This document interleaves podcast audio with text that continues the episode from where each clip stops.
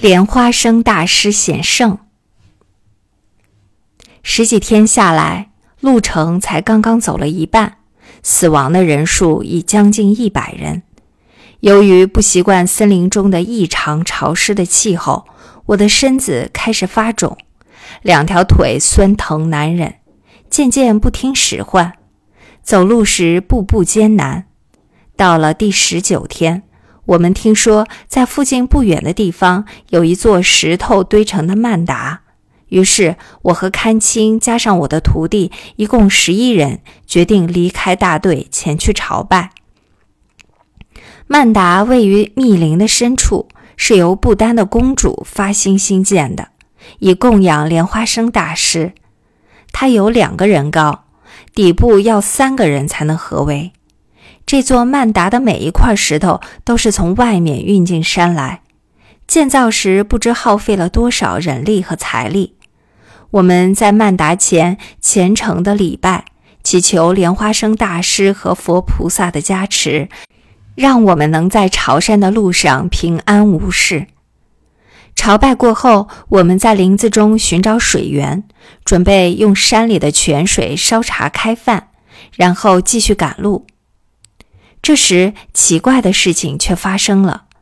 耳边明明听到前方有泉水的声音，但当我们随着声音走上前去时，却发现那里一滴水也没有。连续几次，结果都是这样。更糟糕的是，此时山中大雾弥漫，我们东闯西闯，已经迷失了方向，再也找不到原来进山的路。这时，我们才感到大祸临头，在原始森林中迷路，只有死路一条。连续两天，我们被困在森林的深处，双腿几乎走断，也无法找到出去的路。没有水，糌粑吃不下去。到了第二天的晚上，人人精疲力尽，心里渐渐开始绝望。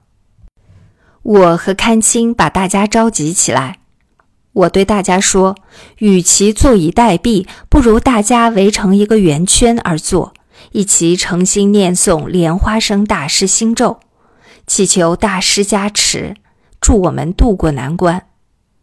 即便我们真的死在这里，莲花生大师也一定会以无比的慈悲，将我们超度到西方极乐净土。”听了我的话，大家坐了下来，开始念咒。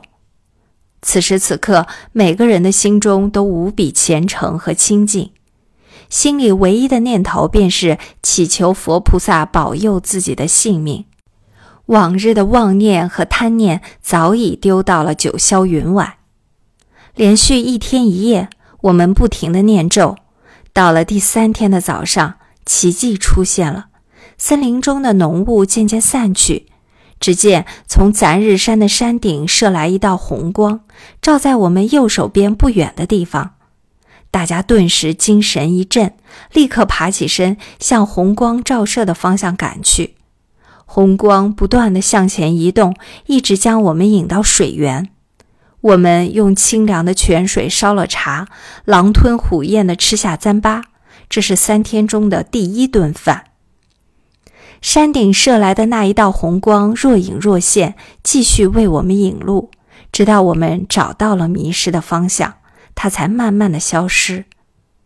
经历了九死一生，每个人对于生命的含义似乎升起了一份更深刻的体悟。面对着耸立在远方云端深处的咱日山顶，我们全体虔诚的顶礼膜拜。感激莲花生祖师与十方三世一切诸佛菩萨的无比恩德。连续不断的下雨，使得山中遍地泥泞，加上当地族人肆无忌惮的袭击，使朝山的人个个成了惊弓之鸟。队伍走走停停，行进的速度十分缓慢，大大超过了人们的预期。不少人携带的干粮已经吃完，我们身上带的糌粑虽然还能维持数日，但也因为潮湿而变坏发了霉，吃进肚子里立刻便呕吐出来。我的身子肿得越来越厉害，一只脚被竹子刺伤，多日来的摸爬滚打，弄得全身伤痕累累，手足因为不停的攀山，被藤枝划出一道道血痕。夜晚露宿竹林中，找不到干柴，无法生火取暖，地上到处是大蚂蟥，跳来跳去，被它咬上一口，疼得钻心。为了防备野人突袭，睡觉时只能抱着枪坐着睡。听到一点风吹草动，立刻向天开枪。接下去的几天，每日都有人丧生在当地族人的毒箭或利刀下，有的被砍下头，有的被斩断双臂。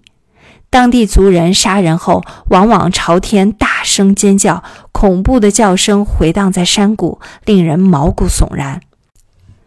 到了三月二十七日。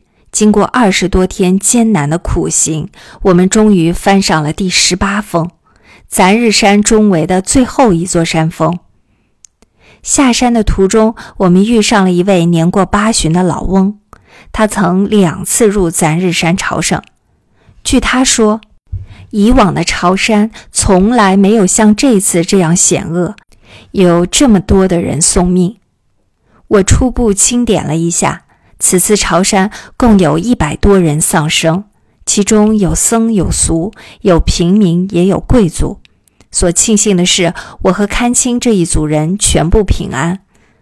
从米吉顶开始，我们在山中总共度过了整整二十四个昼夜，翻越了十八座山峰，其中有三次是爬溜背，过了十四道浮桥。